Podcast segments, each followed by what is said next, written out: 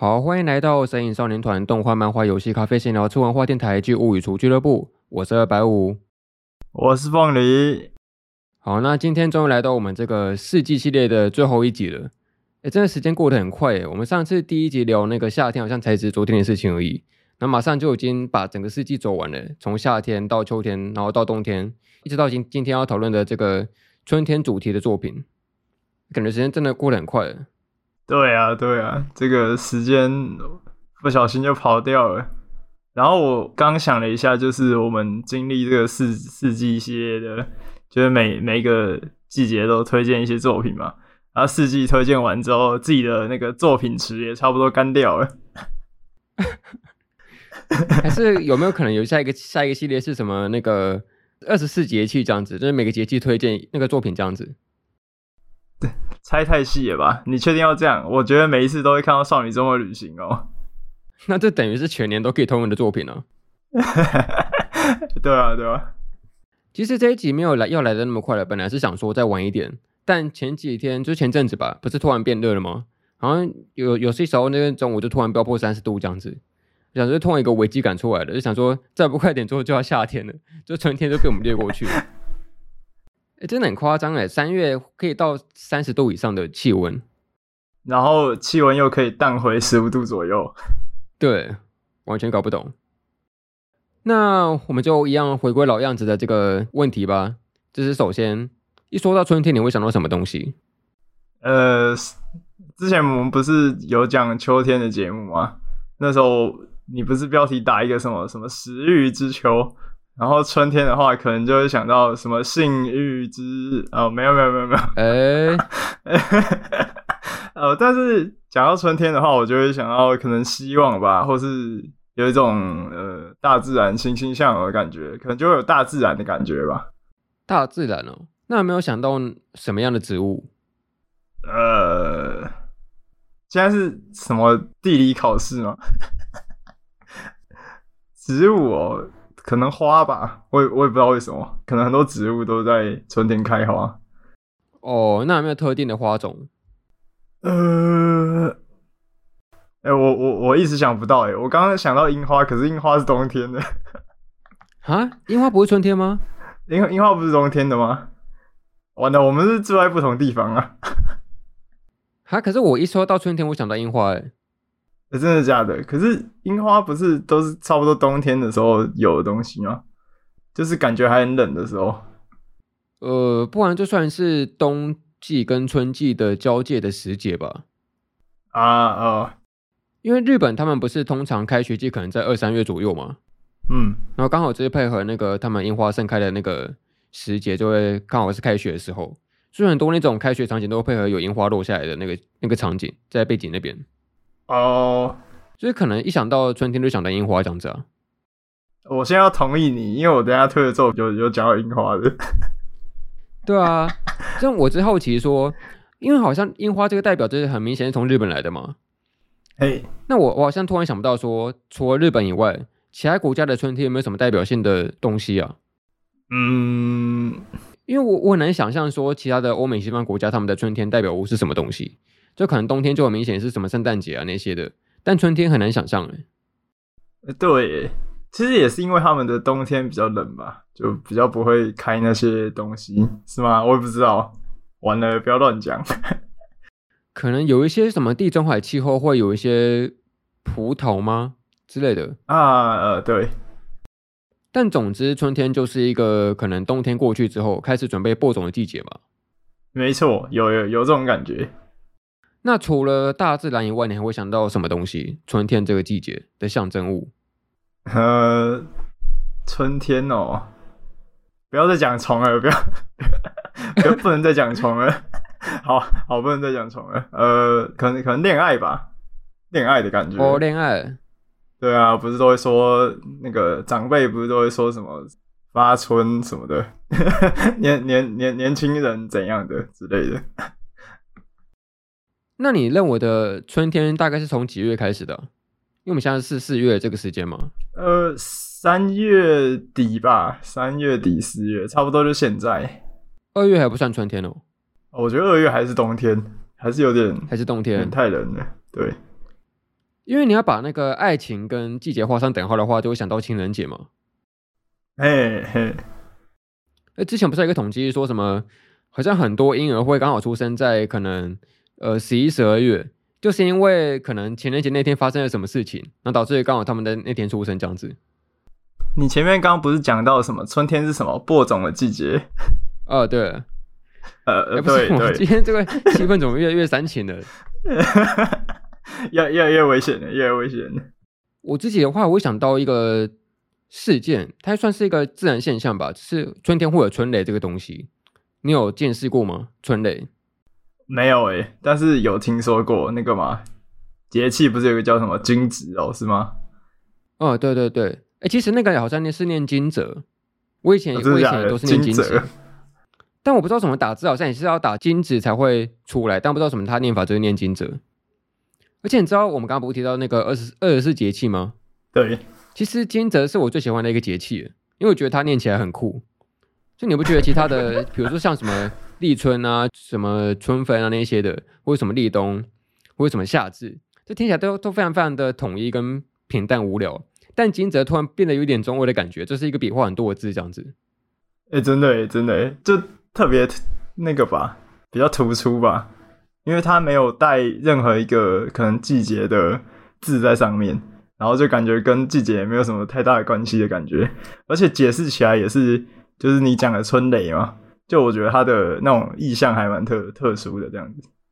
对，我记得我印象深刻的是，好像在我国中还是高中的时候吧，好像某某一次就是有一年春天刚好之后又打那个春雷，然后那个雷声真的超级大，就。我不知道你听过最大声的雷声有到多大，但是那个雷声就是真的会轰隆到整个教室在震动的感觉，就真的是蛮蛮惊讶的这样子，就对那个春雷很有印象。所以你真的没有听过那种很大声的春雷哦？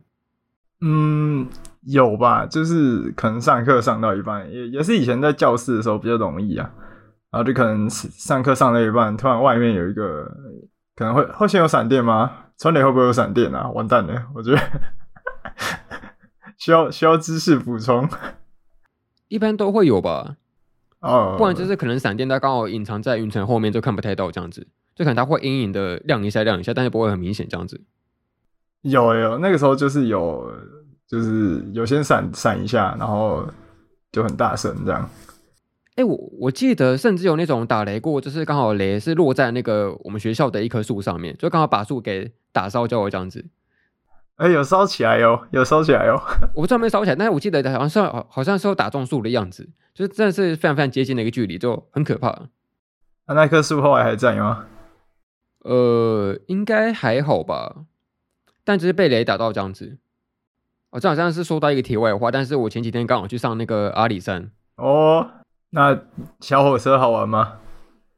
哦，我觉得有点盘呢，因 为它其实 就是只是坐一小段路而已，然后就是收个你一百块这样子单程，那个距离坐区间车应该可以坐蛮远的，但它就是只开一小段，但没办法，毕竟这是小火车嘛，好贵哦。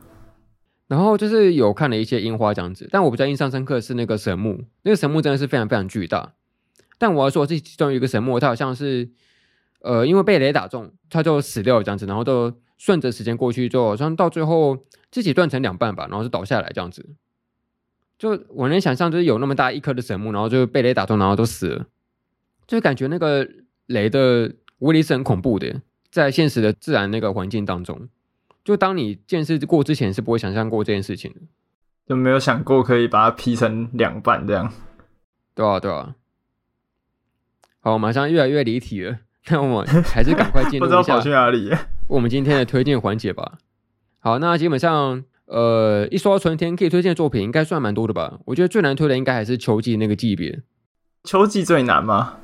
对，因为春天的代表意象其实还蛮多的啊，有很多那种适合在春天看的作品。然后我们有一点要先那个算是事先提醒吗？就一说到春天，有一部作品一定会想到的吧？你要不要猜猜看？你说三月的狮子吗？呃，不是，再热门一点。你说四月是你的谎言吗？呃，对对对对对，不过现在有查，只是日本都没有票选说那个一说到春天会想到什么作品的动画，那他真的是票选第一名，就是那种名副其实的第一名这样子。但我们今天没有谈四月是你的谎言，就偏偏不谈。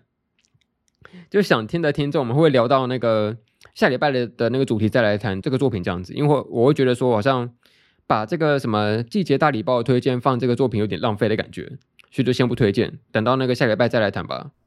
好诶、欸。然后第二个是一说到春天，其实还有一个作品，它名字也有春天，叫做那个三角草的春天。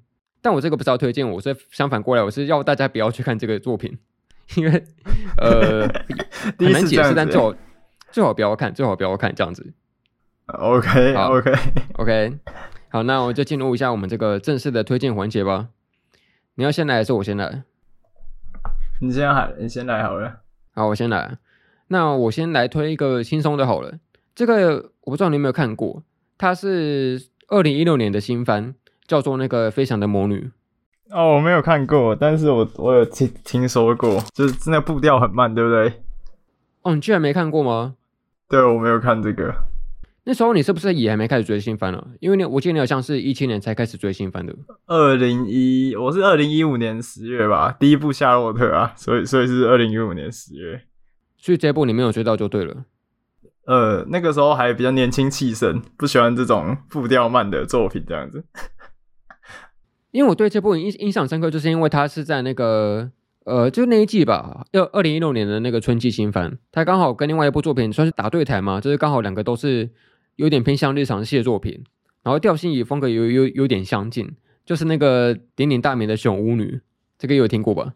熊巫女有啊，熊巫女我有看，因为这两部在开播之前就算是有稍微一点人气起来吧。而且那时候大家都会说你是看熊巫女派还是看那个飞翔魔女派的，好像大家要分一个派别出来。因为虽然两个都是日常系，但是感觉熊巫女的风格稍微有点夸大跟那个夸张一点，然后飞翔魔女就是一个很平缓、很算是那种悠悠闲闲、悠悠哉哉的那种感觉的日常作品，所以两部调性还是有点差别的这样子。然后就是因为那时候大家刚开始其实有熊巫女的那个人气值是高稍微高一点的。但是走到尾盘的时候，整个是那种黄金交叉，你知道吗？就是那个人气是一个在往上，然后另外在在往下跌的这样子。那可能就是稍微要聊到那个当时候结局的事件，但这个是题外话了。那我对这部影很印象深刻的是，因为他那时候其实刚上架的时候是有上在那个八号动画风上面的。然后其实那时候他才刚开战，就可能二零一六年的一月才开战，然后他就是下一季的新番这样子。那我真的很夸张，因为你有听过这个作品的 OP 吗？飞翔的魔女，你说那个傻啦啦啦那个吗？啊，对对对对对，就那时候整个弹幕是洗一大片的，就是洗到已经完全看不到画面了，你知道，完全看不到，这整个全全部都是字，就是全部都是那个下啦啦啦，然后全部叠在一起，就是各种五颜六色的弹幕都有，就真的那时候有被那个弹幕的文化吓到这样子，就是我对这个作品蛮印象深刻的。那我稍微简介一下这个作品的大纲好了，呃，这故事大概是说有一个魔女，她叫做木凡真琴。她是一个来自呃日本神奈川县的一个魔女。那在日本的魔女，她有一个传统，就是说她可能到了十五岁成年之后，她必须要到人世间去做修行，或者说践行的这个行为。就他就带着他的一个黑猫的使魔，叫做千户，来到那个日本的青森县，到他一个算是表兄的一个家里面去寄宿这样子，然后开始展开他这个见习魔女的日常生活。那我觉得刚听这个开头，很像是那个呃魔女宅急便的感觉嘛。她是一个魔女，然后去到那个人世间去见习，然后去学习各式各样的新奇的事物这样子。但我觉得这一部跟那个宅急便不太一样的地方是，它有更多那种比较偏向于悠闲，或是那种一般女高中生上学啊，然后下课到处去闲晃，然后去做一些点心什么的这种很轻松的日常。它没有那种很呃一个非常有明确目标主线存在。但我觉得也也是因为这样子导致于说它整个那个。动画的节奏跟步调非常的轻松悠闲，甚至是那种非常的时间小偷。就这部有一个他很有名的招牌，就是他的那个号称有时间的魔法，好像你把那个动画点开来，二二十四分钟，好像看个三分钟就结束了这样子，就把你时间全部偷走这样。时间小偷，对对对。然后我觉得这部很棒的是，它可以把那种呃，因为魔法听起来是一个非常奇幻、一非常超现实的一种技术嘛。但我觉得这部它把那种所谓的魔法跟日常生活融合的非常非常的适切，然后也融合的蛮生动的。比如说它里面可能会有一些看起来非常非常厉害的魔法，可能像是你可以占卜未来，然后这个占卜非常非常的准确，但他不会拿来去占卜什么乐透之类的，他们都拿来去占占卜说，哎，明天要不要小考啊？然后就会有人吐槽说，这个小考你自己去准备了，不要靠什么魔法这样子。就他们明明有会有那种非常非常厉害的魔法，但是都会拿来做一些无关紧要的小事情，这样就蛮好笑的。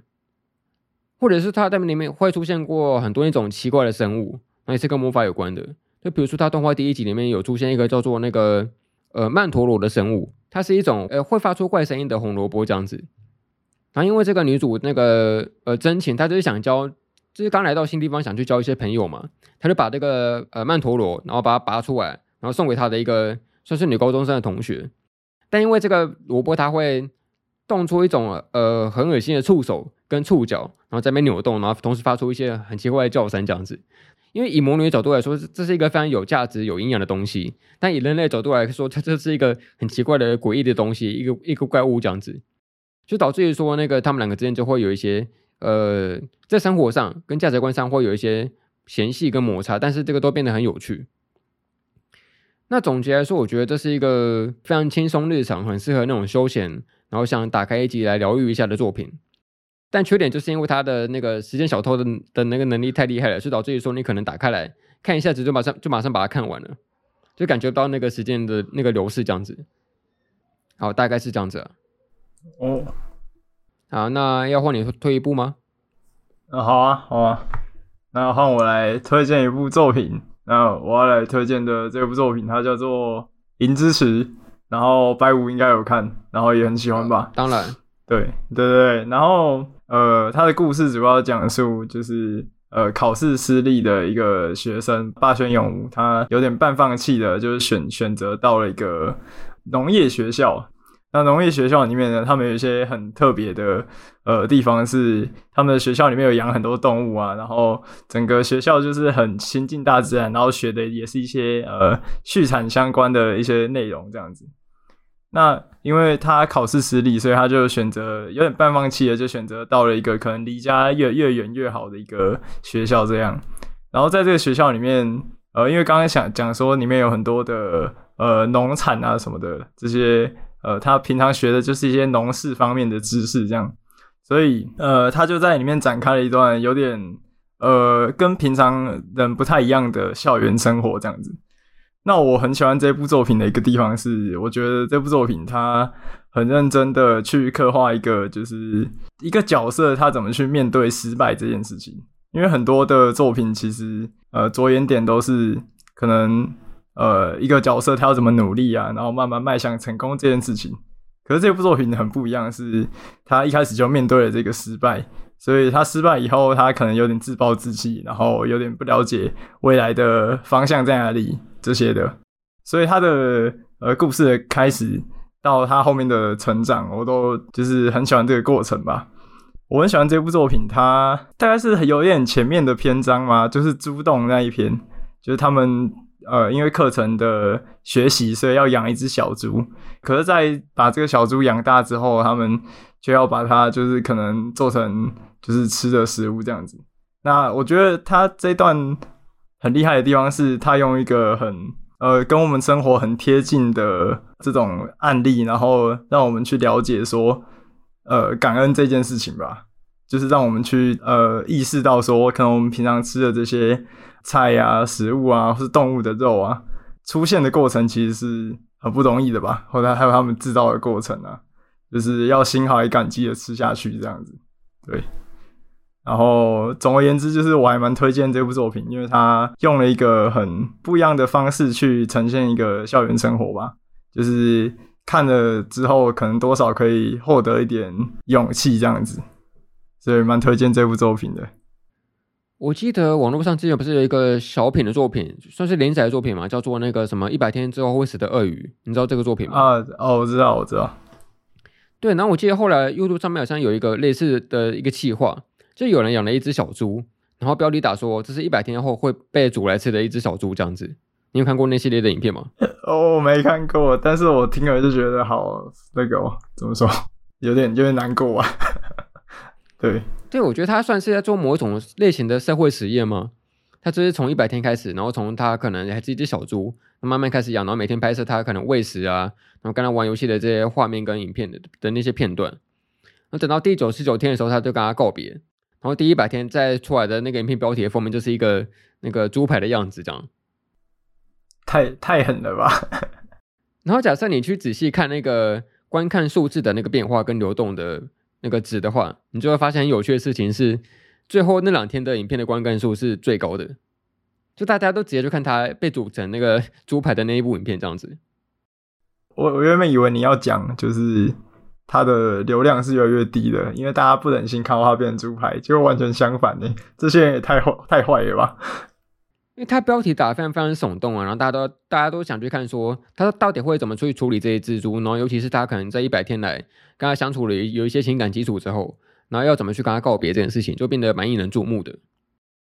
哦，当然这件事情好像后来有一些争议啊，但总之我觉得跟你刚刚说的这个。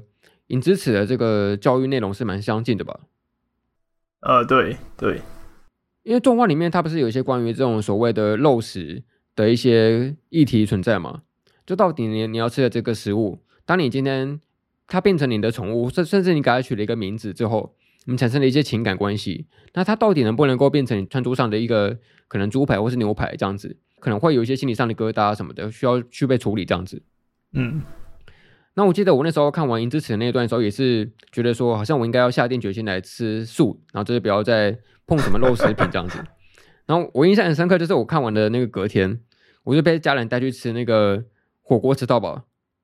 那你有就是拒绝吃吗？哦，我原本是想说我要尝试看看，完全不要吃肉，然后再加一些常见的火锅料嘛，什么丸子啊，什么豆腐啊，什么高丽菜之类的。什么食物？然后加一加发现不行啊，我不能不吃肉啊。所以最后还是还是有吃，但是我当下还是会觉得说，很多那种食材的浪费，就与其说吃肉还是吃素，我会更在意那种食材的浪费。就好像火锅店，因为他吃到饱嘛，他会提供非常非常多的那个生鲜生鲜的食品，那可能会他会定期的补货啊那些的，但不可能刚好会把那些所谓的备料全部给吃完嘛，一定会有剩下来的东西。那我也不知道说那个可能吃到饱的店家会怎么处理那那些准备要可能要过期的食品要怎么去处理这样子。但假设他们最后全部把它倒掉的话，也是蛮浪费的吧？对吧，就没有发挥它的价值了？因为其实银之匙它并不是很坚决的告诉你说一定要吃素，还是说你要吃肉就就怎么样怎么样的。它其实是要你告诉你是说你要保持一种。感恩的心态去感谢你这个餐桌上的食物，他们是怎么来的？他们是怎么怎么被照顾的？他们是怎么被制成的？他们经过多少人工的处理，然后经过多少繁复的程序，然后才能够养出这么的一一头猪或一头牛，然后最后到我们的餐桌上面来，就是要保持一种感恩的心态去处理这些我们需要去使用的一些呃食品，这样子，它其实是有包含这种概念存在。所以我觉得银之匙它蛮特别，就是在于说，可能我们一般说到那种校园立场的日本动画。都会想到什么上课嘛、考试嘛、读书嘛，然后可能去偶尔唱个卡拉 OK，去交个男女朋友、谈个恋爱，就这样子而已。但这个特别是在于说，它是一个所谓的农业学校，它除了读书以外，还会去体验到各式各样，比如说一些骑马技术、诺农技术，然后种植植物的技术，这是都是一种这种我们所谓的都市城市里面的学校难以体验的事情吧。就这一点来说，真的是蛮新鲜的这个题材。对。然后这个作品的作者是那个牛妈那个荒川弘老师嘛，嗯，就可我不知道，其实当初那个刚看完他前一部作品的那个《钢之炼金术师》的读者，就看到他突然画了一个这个所谓农业学校的校园生活的作品，会不会突然有点吃惊这样子？那前面是一个非常奇幻然后非常庞大世界观叙事的一个作品，突然跑到这么现实生活的基调里面，会不会蛮不适应的？但其实我其实是是先看那个《银之匙》，然后才去看那个《港点》的。就我反而是一个反过来的过程，我就是蛮喜欢这个银之匙这种有点偏向于现实的这个故事吧。那其实还有提到说，可能比较现实层面，比如说一些家境上面的问题啊，你可能想追追寻的梦想，但是因为家境上面不允许，所以可能就被迫要去诺农，或是去做一些其他的事业这样子。就这一点来说，真的是非常非常的现实。那这个作品跟春天有什么关系呢？就其实这部作品感觉横跨了四季，但是。不知道，我就有点觉得有点春天的感觉吧，这种大自然的感觉还是比较春天的，就就这样，也没有太强烈的连接啊。哦，OK，好，那你再接续来一步吧，因为我下一个要讲有点沉重。要要先那个哦，好好，你可以先把那个是比较轻松的牌全部打掉，这样子。哦，OK，好，我下一步要介绍的作品是就是空挺 Dragons，它是二零二啊二零二零年一月的时候的动画，然后它是跟那个异兽魔都一起，那我记得那时候是呃比较早期的时候的 Netflix 独占嘛，所以就是可能人气会比较低。就就没有办法像巴哈那么的，就是大家都看到这样。然后，呃，它是一部讲述猎龙的一个动画，这样子。呃，那故事主要讲述就是有一群猎龙人，他们会栖息在天上，然后他们就是开着很大艘的飞艇，然后在呃空中，然后寻找着龙这样子。然后他们猎取这些龙之后，这些龙全身都是经济价值。它就有点像现实里面的可能猎鲸鱼的那种感觉吧，就可能呃身上的肉啊，或是呃大脑啊，或是很多的呃毛皮啊，它们都是很珍贵的经济资源，所以呃整个故事就围绕在他们猎龙猎龙这件事情上这样子，然后讲述这群猎龙人他们的日常生活啊，然后怎么猎龙啊，然后呃甚至到了后期。有谈到一些跟自然有一个有关的一些问题，这样子，对，在动画的末尾有触及到一点点。然后我很推荐大家去看这部作品，但是它有一个比较特别的地方是，它是全 3D 的动画作品。呃，我以前也会蛮害怕，就是全 3D 的动画作品的，就因为可能早期都是看一些什么吉卜力啊，或是比较早期的作品，就是大多数都是就是二 D 的嘛。就是没有用那种三 D 的画，然后就还还是很习惯那种看那个日本的电视动画都都是二 D 的那种那种感觉。然后这应该算是我第一部看全三 D 的动画，然后就是看的感受是觉得很惊艳吧，所以后来就比较能接受这种全三 D 的动画了。但是我蛮推荐这部作品的，因为它有很有趣的就是互动，然后也有一些。就是光猎龙这个设定其实就很吸引人，然后它也有一点冒冒险的元素，这样子，对，反正很推荐大家去看。里面说那个吃龙肉的部分哦，呃，好，就是这部作品里面有呃有很大的一部分，就是他们可能猎到龙之后啊，就会把那些龙肉做成一些看起来很好吃的料理，这样，然后每一集都会就是可能。他们会拿那个肉起来吃，然后会吃的很香，会有吃的很香的那种画面这样子。哎，我觉得这样很过分的，因为我们刚刚在讲什么感恩的心，还是其实这样也可以，就是呃，就是他们其实也是感恩的，怀着感恩的心在吃这样子，这样就没事了。对啊，对啊。OK OK，那个很像是一种每日任务诶，就是什么每日吃龙肉，然后一之一要完成。一之一，这个这一集就不好看了，这样子一定要吃个龙肉这样。真的，真的。不过我觉得他刚刚那个前面的银之匙其实还是有一点类似的议题吧。我记得不是有一集，它这是一只算是一只非常非常小的迷你龙，一只很年幼的龙，不小心误闯到他们那个船上去嘛。呃，对对对啊。然后其实那时候女主她好像其实是跟这只龙稍微有一点感情产生出来了，他就不忍心去把那只龙给猎杀掉。但其实后面又导致出一些麻烦出现。就这种呃，可能你算他明明是你要捕食的对象。但是当他今天还是一个非常年幼的个体的时候，你到底要不要去猎杀他？这就，是一个蛮大的问题出来。呃，对，就他后面的的部分有一点点谈到啊，那漫画的部分有更多的内容，这样子就是关于自然啊，关于人与自然相处的这个这个课题，就是后面会比这后面的漫画里面会比较多，然后动画里面是有有讲到一部分这样。哎，我觉得这一部跟《异兽魔都》有一个蛮类似的共同点的，就他们虽然动画都是由全三 D 制作的，但他们的原作漫画都非常非常的细致跟写实，他们的笔触、笔锋，就有兴趣的话可以看一下那个空庭 Dragon 的漫画原作，真是画的非常非常精致。哦，真的，它的场景跟那些都是画的很好，真的画的很好。那所以这部跟春天的关系就是吃肉吗？对啊，还有大自然，超级肤浅。不是为什么？我觉得你好像只是把一些有什么大自然的场景的作品拿出来，然后就跟你说这个是跟春天有关系的，就这样子而已。哎、欸，这跟春天有啊，这样这样就适合春天看了啊。有有有没有这种感觉？就是有大自然可能适合春天看这样子。可是大自然四季都有啊，为什么偏偏春天？大自然四季都有，可是只有只有春天会有那种绿意盎然的感觉吧？那像冬天的大自然，其实就可能一片雪白，或是就可能黑色、灰色的感觉。那其实我觉得，就它虽然一样是大自然，可是就没有没有生生机吧，没有生意盎然的感觉。对，哦，好吧，有吗？有给过了吗？好啊，给过给过。好，那既然我们前面刚刚提过那个樱花，你要不要猜猜看？一说到樱花要讲什么作品呢？呃，那什么什么啊？一公升眼泪之类的吗？不是不是不是吗？呃，这么难猜吗？没有吧？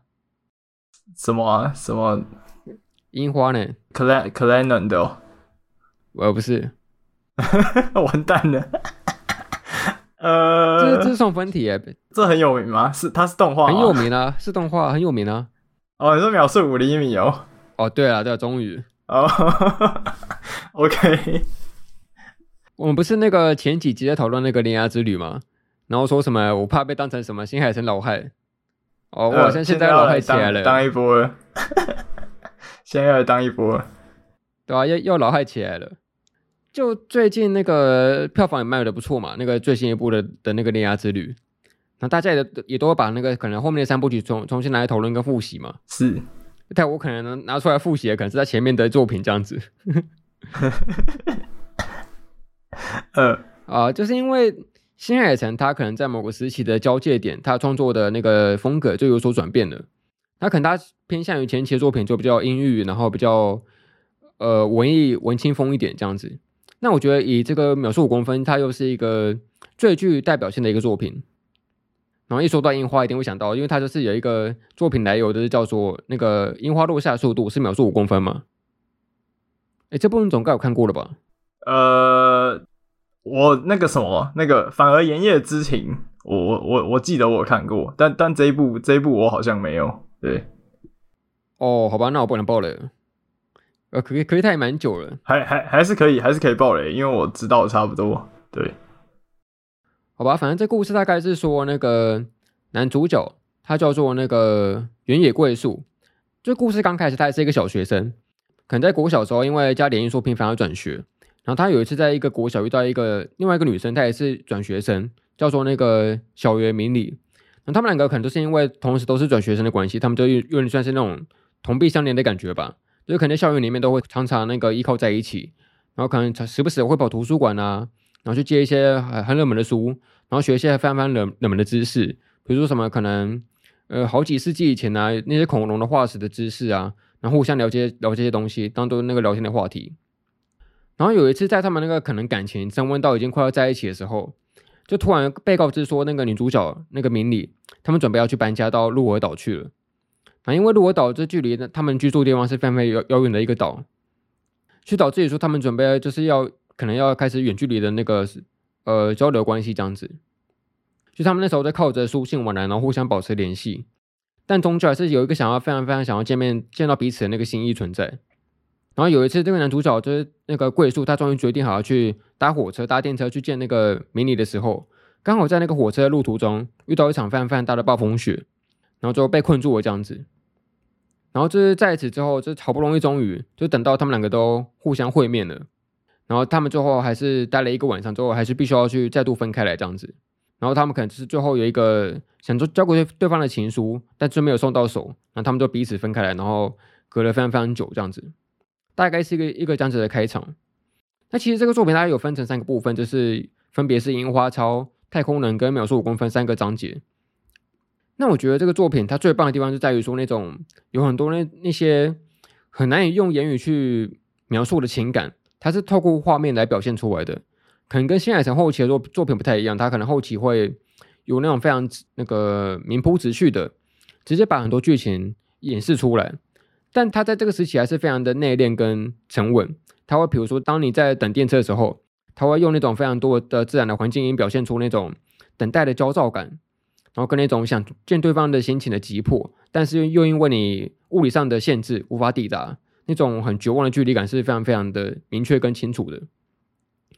就因为这个作品，它其实已经隔距离相差非常非常久了，就可能现在我们要联络对方，打个手机，用个 LINE，马上就可以传到那个对方简讯嘛。可是，在当时候手机还不流行，所以导致于说他们可能互相要会面，甚至约定好之后还不知道会不会能够见到面，但他们依然会在那边苦苦等待。即使你不知道那个电车什么时候会抵达，即使你不知道对方会不会等不下去就离开了，他们依然会相信对方，还会继续在那边等。然后终于见到对方的时候，那个感情真的是非常的感动，然后很难以用言语形容的。就相对于现代，可能是一个稍微有一点过时的描述吧。但是不管再怎么重看，是会觉得非常非常的浪漫这样子。然后，嗯，我其实不太推荐。喜欢后期新海诚的观众去看他以前的作品，因为真的会蛮不适应的吧？就我好像很少听到有同时喜欢他前期跟后期的两种观众是同一个人这样子，这几乎没有吧？好，好像好像是一个空集合，好像几乎是完完全没有哎，真的哎。那跟春天最主要就是它有那个樱花的象征嘛，嗯，然后推荐大家一定要去听他的那个原声带，真的超级好听。就其实你不看动画，你要听一下那个天门的作曲。哦，天门的，对，而且他的那个主题曲也很有名吧？就是那个 One More Time, One More Chance，是那个什么秦秦基博吗？是吗？嗯，就音乐就各方面来说都非常非常的经典了。那我其实蛮喜欢他在中期第二个故事吧，他其实都写了一个配角的旁观视角，就他有多出了一个角色，就是可能那个。他们上国中之后，都已经分离开一段时间了，这样子，然后多了一个暗恋那个男主角的一个女配角，这样子。那其实，在那个暗恋的描述里面，我很喜欢他那种可能明明距离的很靠近，但是会感觉到对方非常非常的遥远，离自己非常的远，就你们的心是没办法靠在一起的。即使你们靠得再近，你们可以碰到彼此的身体，但你们就是因为心已经不在这边了，就是那种心理的距离感比物理的距离更难抵达的这种心情是。非常的真实跟让人感到惊恐的吧？不是什么以前会常常流行，就是什么一句话，是说什么那个世界上最遥远的距离不是什么什么什么，而是什么什么什么这样子类似的的那个成句。哦，有有，对啊，这种感觉吧。就我觉得，它里面对于那种人与人之间的那个关系的拿捏是非常准确的。比如说，他们可能当时候呃刚开始还很频繁的通信。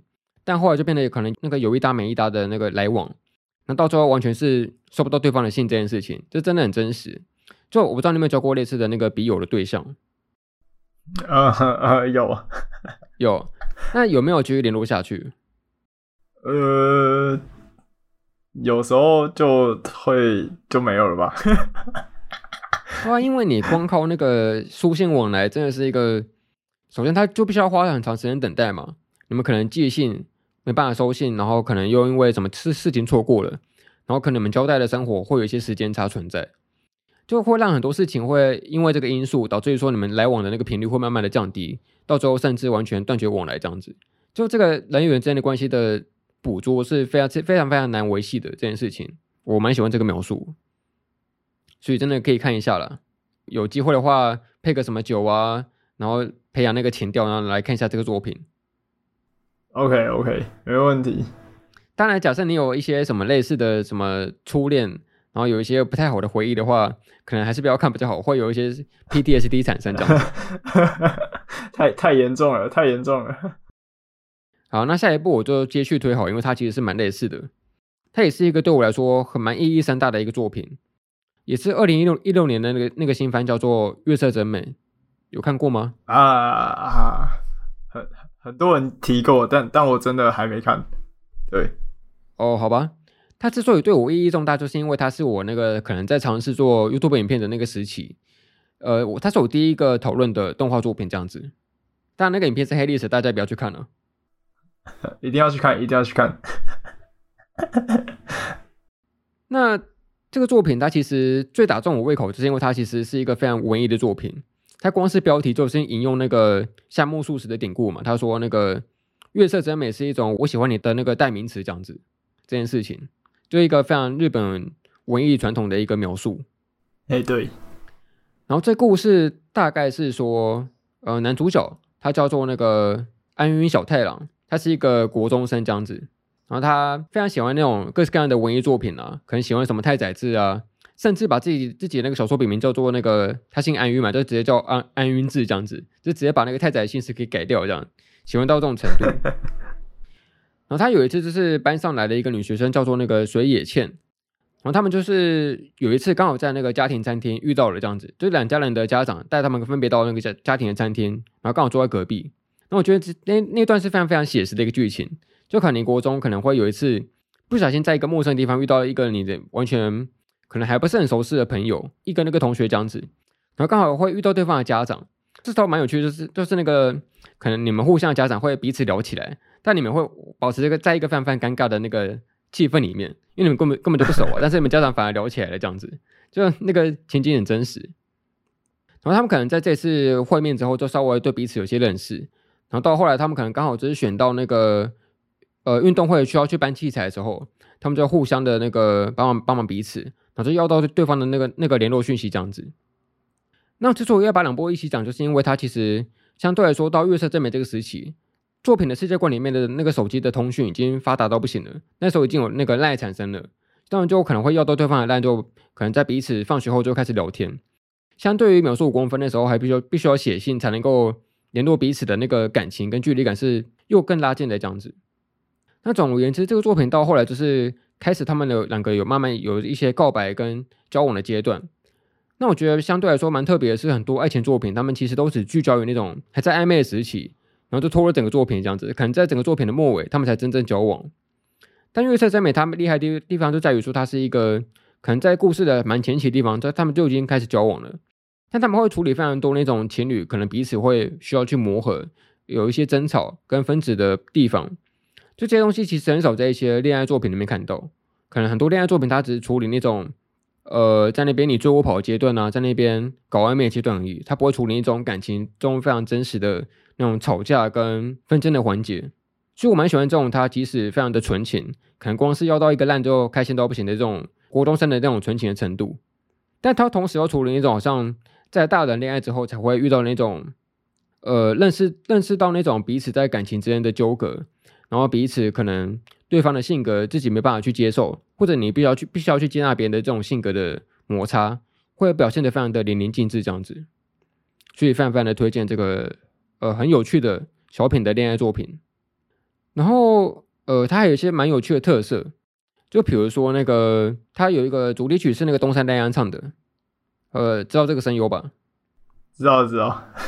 对，然后他他其实翻唱了很多那种日本算是经典的单曲吧，比如说什么三月九日啊，什么夏季啊，未来这一些都是呃点阅率蛮高的一些单曲。然后比如说还有像是那个女主角声优是那个小圆好美。你知道吗？嗯嗯，对，知道。也猜不到吧？因为她在月色真美的那个演绎是一个非常内敛、非常害羞的一个少女，但是到那个辉夜姬里面，突然变成了一个乱源这样子。没想到。去配那个青花的角色。所以我当初一看到那个千花是他配的时候，是非常非常震惊的，因为我对他印象还留在那个月色真美很娇羞可爱的时期，然后突然开始那边东打右，呃，哇，这谁啊？反差很大哎。对，非常非常大的反差。然后也是因为它里面作品其实每一画的标题都是以那个文学作品为名的，比如说什么那个太宰治的斜阳啊那些的，或者什么跑吧梅勒斯，或者什么那个一握之杀、春雨修罗，他都是那种日本蛮有名的一些文学家。就这一点我其实蛮羡慕的，因为以华文圈来讲的话，好像真的很难有这种呃算是国民皆知的作家吗？就台湾其实有非常非常多厉害的小说家跟创作者。但好像相对来说就没有那么的被大家所知道吧？不然你一说到文学作品，你会想想到什么样的作家跟作品？台湾的话，台湾哦，就是如果要很本土的话，就是什么什么黄春明之类的吧，然后跟白先勇之类的吧。啊，白先勇比较不本土这样，哎，这可以讲吗？对，呃，没关系。但就算是你讲这两个，也都是有一点年纪了吧？啊、呃，对对，很年纪很大了吧？对，当然年纪很大了，就是你好像想不到说一些新生代的作家。当然，我们可能有一些人混文艺圈混的多一点的话，就会知道呃这些作家的名字可能信信手拈来。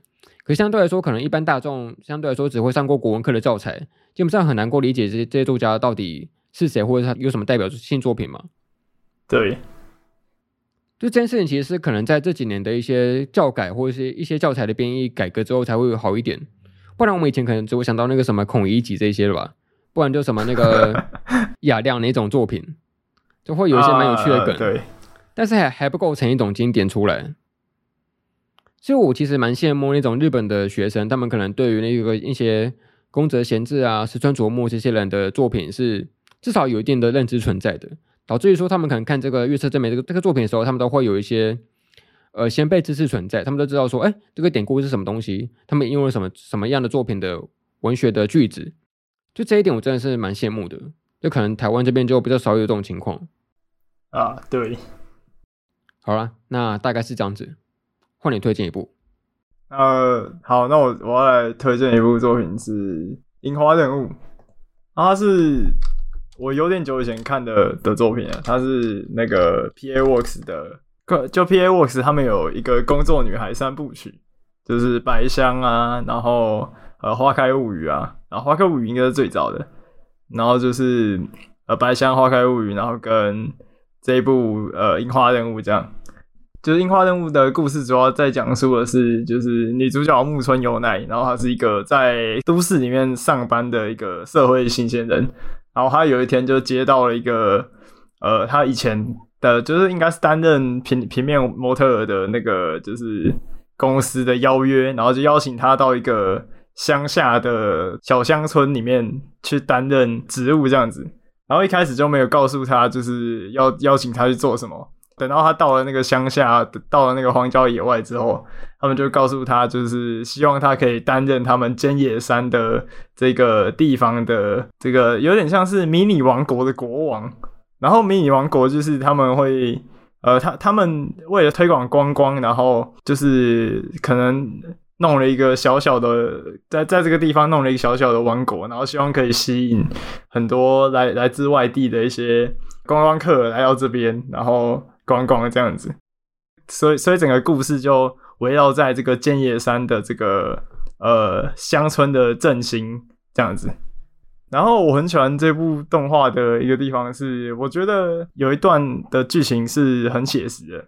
就他们邀请了一个，有一段剧情是他们邀请了一个很知名的乐团来到当地表演，然后希望可以就是届时可以拉台让观光客来到这边。可是等到他们真的邀请到了那个团体来到这边表演之后，他们发现就是所有的电视节目的、的那个采访啊，然后一些电视节目的重心啊，其实都不在他们这个当地的文化或是当地的发展上面。他们的这些节目制作大部分还是 focus 在就是那个团体啊，就访谈他们啊，然后呃报道他们乐团的事情，就是其实没有很很在管就是。当地的推广这件事情，就是这这一段剧情让我觉得很写实，然后我很喜欢这样。对，然后还有就是，呃，前半段的剧情其实比较着重在那种，呃，如何去振兴这个乡村，像他们想办法去跟商店街的协会沟通，然后看可不可以，呃，一起集合大家的力量，一起进步，一起让这个地方变得更好。但其实很写实的是。那些商店其实并没有很想要配合这件事情。当然，推广观光很好，但其实他们也就是有点力不从心吧。有些是呃想要前进，但是没有没有那种力量，然后没有没有办法。然后有一些人是他们其实就老害嘛，他们其实就也不想要，就是吸引到很多的客观光客来到这边，然后可能会造成这边塞车什么的。诶，这这方面我很能体会这样子。对，然后，但是他们就是一群呃五位少女，就是他们很努力的想要为这个城镇做点什么，就是就算他们呃有些人并不是当地人，但他们也是很想要的，就是让这边呃找回就是以往的那种呃观光客啊，然后跟呃繁荣这样子。我我还蛮喜欢这部作品的，就蛮推荐大家可以看一下。然后这部跟就是春天的。呃，连结就是樱花。呃，这这部作品会有“樱花”这个词在它的主题里面，主要是因为他们呃的城镇里面有一个呃，有有一个很大的湖，然后那个湖边就是周围有很多很多颗的樱花，这样就是有一个意象吧，就是可能呃过往的那种繁荣，就是随着樱花有点凋谢掉这种感觉，然后他们就是要再再度找回那种樱花盛开的那种繁荣，这样子，对。呃，蛮推荐这部作品的，希望大家可以去看一下。虽然它的动画有一点有点长啊，就篇幅有点长，它是半年番这样子。对，感觉你说这个剧情蛮适合一些住在偏乡的人去看的，比如说伊兰兰之类的。哎、欸，你超过分！但哎、欸，对，但但是对，但是对，我刚才就在想，你之所以会喜欢，是不是因为你好像可以带入你自己的家乡在那个剧情里面这样子？呃呃，某种程度上是啊，就是有有一部分是，但是呃，它除了这个乡村振兴的部分以外，它其实还有一些就是跟他们当地的尖野山的一些文化有关系的内容，像他们后半段是想要举办祭典啊，然后呃，这些祭典需要什么样的呃道具啊，需要什么鼓啊，然后像他有讲到说他们的那个当地。有一个文化是，他们老人家的门口都会吊那个吊一个灯，吊一个呃，算是像是灯笼的东西吧。然后这样子是为了确保说，如果哪一天那个有那有一家的前面就是没有挂那个灯，就是可能那个老人家他身体有些状况，然后他们的附近的居民就可以互相去帮忙。就我很喜欢这种。那种很很传统的文化，然后它其实是来自于人与人之间的连结跟凝聚这件事情，我其实也蛮喜欢的。对，就是跟文化有关的这件事情，呃，就是除了可能偏乡人看了前面会比比较有呃共感以外，我觉得这部分也是很棒，就是很值得去看的。对，哦，我刚刚就突然想到说，假设今天那个可能某个单位请了一个摇滚天团。然后来去什么宜兰要去宣传他的一些地方文化，可能宣传什么三星通之类的吧，就可能拍一拍，到时候都要宣传他们自己自己的单曲跟专辑这样子。然后我前面去聊那个三星通在干嘛？哎，对对对对，就是这种感觉。然后我觉得很真实，对，很真实啊，对。好，OK，好，那今天来到我们这个最后一步的推荐哦。嗯，最后一步你可能以为我说一定要推个什推个什么三月的狮子吧？诶，没有，大众计我们要推三月的狮子。讲过很多次，也不要再讲了。呃，但是一样讲个类似的，这同一个作者的前一部作品叫做那个《蜂蜜幸运草》，也是我们两个都有看的作品。都有看，都有看。同个妈生的啊，《与海野千花》。对对对，就我觉得这个作品，它第一个蛮特别的是，它是少数日本作品会讲说大学生为主角的故事。一般来说，好像比较少见吧。这种动画作品里面，大部分都是以高中生要救世界为主，大学生都相对少一点。啊，对对。几乎没有。老师，假设你是大学生的话，看来会稍微有点感触。啊，对对对，因为高中生作品通常都是那种很自私的上学下学嘛，可能每天上几堂课，然后上学放学这样子。但因为大学生他们的那个那个选课就相对自由一点，所以你可能会可能睡到早上中午，然后才起来才去上课这样子，就变得那种很懒散的模样。你不要再说了。呃呃，对对对。啊，反正这故事大概是发生在一个美术大学，然后是一群大学生的群像剧这样子，然后他们可能会有几个人一起住在一个宿舍里面呢，然后彼此照顾这样。男主角叫做那个竹本佑太，他是那个大学里面建筑科的学生，然后他其实就是一个非常普通的一个少年这样子，他可能并没有什么特别的长处，然后可能对未未来又非常的迷惘跟不安，然后他可能稍微有一些小小的小手艺这样子，但也说不上是什么特别的技艺。然后有一次，他们就对他学校的一个油画课学生叫做花本玉，对他一见钟情，这样子就就觉得她很漂亮。但是因为他这个学生，这这个小玉这个学生，他其实是他们学校教授的一个算是亲戚吧，一个远亲。然后导致于说，他们就开始渐渐认识起来，这样。然后其实在这个作品里面，他有非常非常多的不同的角色，然后可能每个人的个性都相对来说会不太一样。比如说会有一些什么很古怪的学长啊，他就会常常时不时的就不不回到宿舍里面。突然可能回来说，就突然拿到一大笔钱出来这样子，然后可能他就拿一些什么有的没的东西进了宿舍，然后个性非常的古怪稀奇，然后可能也有人就是那种非常帅的学长，但是因为他可能对于别的女生一心一意，导致于说他可能忽略到喜欢自己的的女生这样子，所以整个作品里面都有非常非常多不同的三角恋的情愫存在。但我觉得，与其说三角恋，我觉得它更特别的是其他地方，因为其实很多爱情作品都有三角恋存在嘛，那种什么那个世界名画那些都有，嗯、不同的那种 三角恋的纠葛。我觉得这个这个题材已经算蛮蛮普遍跟普通的。但我觉得我更喜欢的是，它其实有很多那种对于未来迷茫的描述，可能像是足球他可能自己不知道为什么毕业之后要做什么事情呢、然后可能即使面对他自己的毕业专题做得非常的呃完整跟厉害了。但依然不了解，说做完这个之后能得得到什么东西，然后可能我到底未来要怎么走，要成为什么样的人，这件事情都非常的迷茫跟未知。然后可能还有像是看到别人的才能跟才华比自己更上一步、更进一步，可能会有一些嫉妒或者是那种比较心态出来，也都是非常的写实跟血淋淋的。所以我会特别喜欢这种故事里面，即使是不同的恋情，然后不同的角色关系，然后不同的这种对于未来的未知跟迷茫。这种事情，我是觉得它是非常有趣、有趣的一个群群像剧这样子。那你自己当初看完这个作品的感感想怎么样？我觉得很震撼呢，就是各种各种方面吧。像可能我们三三可能三角恋的那部分也有啊。然后，但是让我印象最深刻的呃一段就是竹本佑太他骑脚踏车那一段，我不知道你有没有印象？应该有。哦，当然有啊，这应该是整个作品的一个一个大重点吧。呃，对对，就是我忘记他遇到什么事情了，是是不是？他那时候是对未来很未知嘛，然后他有一天就回到他宿舍，打开那个他自己家里的冰箱，然后那个冰箱其实已经空无一物了，然后他就发出那种只剩下电器又发出来的嗡嗡的嗡嗡的一个鸣鸣叫声这样子，然后他突然就就好像被灵光打到一样，就说我想去那个骑车到日本的最北边这样子，他想环日本一圈，突然有这个念头，然后就直接他踏上那个单车的那个旅程这样子。甚至什么行李都没有准备，就直接踏上路，然后就一个很直接果断的一个行程。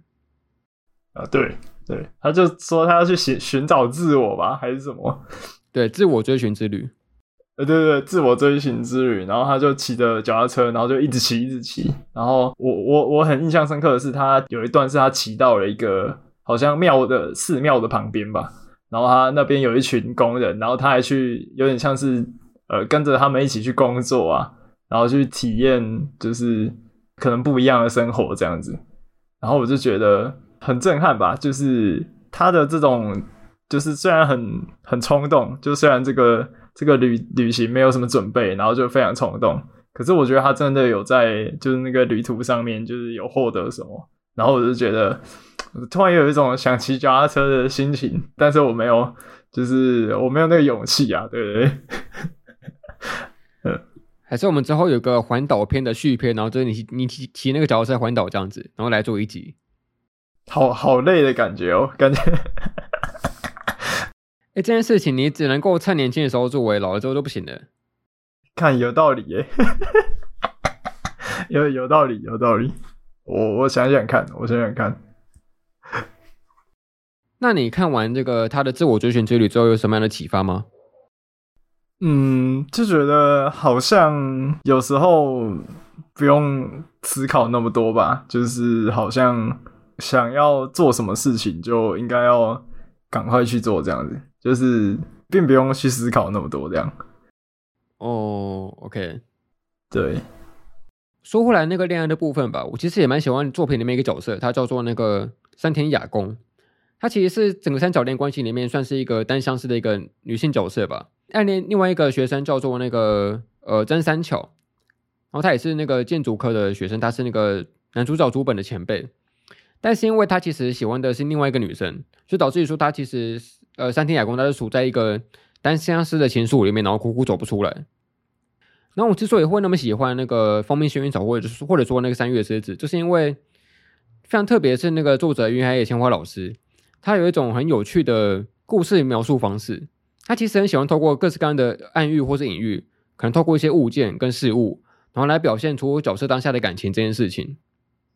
印象深刻的是那个山田，他其实在那个对于自己恋爱的这件事情，到底要要不要放下这件事，非常的迷惘跟不知道该如何所措。然后他那时候，我记得老师他就用一个可能像像是一个植物的意象吧，他就会看到那个算是阳台里面那边的植物，就是因为长歪了，所以他可能必须要去透过修剪。才能够让那个植物重获新生，否则的话，它可能就会继续变成一个坏死的状况下，然后就继续下去。然后我觉得这件事情都很像隐喻说他的那个那个感情关系。就假设他继续执迷不悟，继续抱持这个苦苦单恋的情绪跟思念，继续活下去的话，可能会变成他呃难以去控制或者说难以去接受的事情。但又因为他要把这个植物给剪掉，这件事情非常的痛苦，他可能等于说要把跟自己可能喜欢对方的这个心情告别这件事是非常难难以去呃承受的。我觉得他有一个蛮有名的台词是说。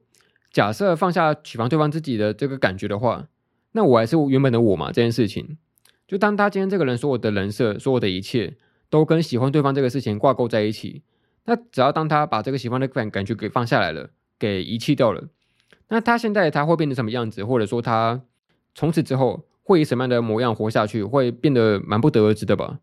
就我觉得这个感情是很纠葛的，跟需要去被思考的这样子。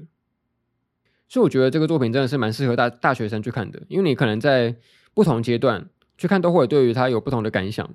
尤其是我觉得很多时候人对于感情的想法会随着那个年纪的改变。可能大一的时候看，你会很专注在他们那种宿舍生活啊，然后很有趣的那个情境。但当你到大四的时候，你可能会对于那个男主角对于那个未来的迷惘，跟那个面对那个求职跟毕业的急的急迫感，会深有共鸣这件事情。就是你可能不同时间看，你会有不同的感受这样子。然后我特别喜欢这个作品的标题，叫做那个蜂蜜幸运草，它是由两个物件所组组成的嘛，一个是蜂蜜，一个一个是那个幸运草。就这两个东西其实是一个对我自己来讲，我会觉得它是一种幸福的隐喻吧。因为蜂蜜跟幸运草它都都是一个非常难以得到的那个东西，可能蜂蜜它需要经过蜜蜂长时间的去收集捕捉，然后跟一些制作加工的过程，它才会产生出来。然后幸运草它是一种呃可能特化植物。它可能不能够随随便便的就能够在一个草原上被你找到这样子，所以我会觉得说，这是一个幸福我能够去得到的一个说明吧。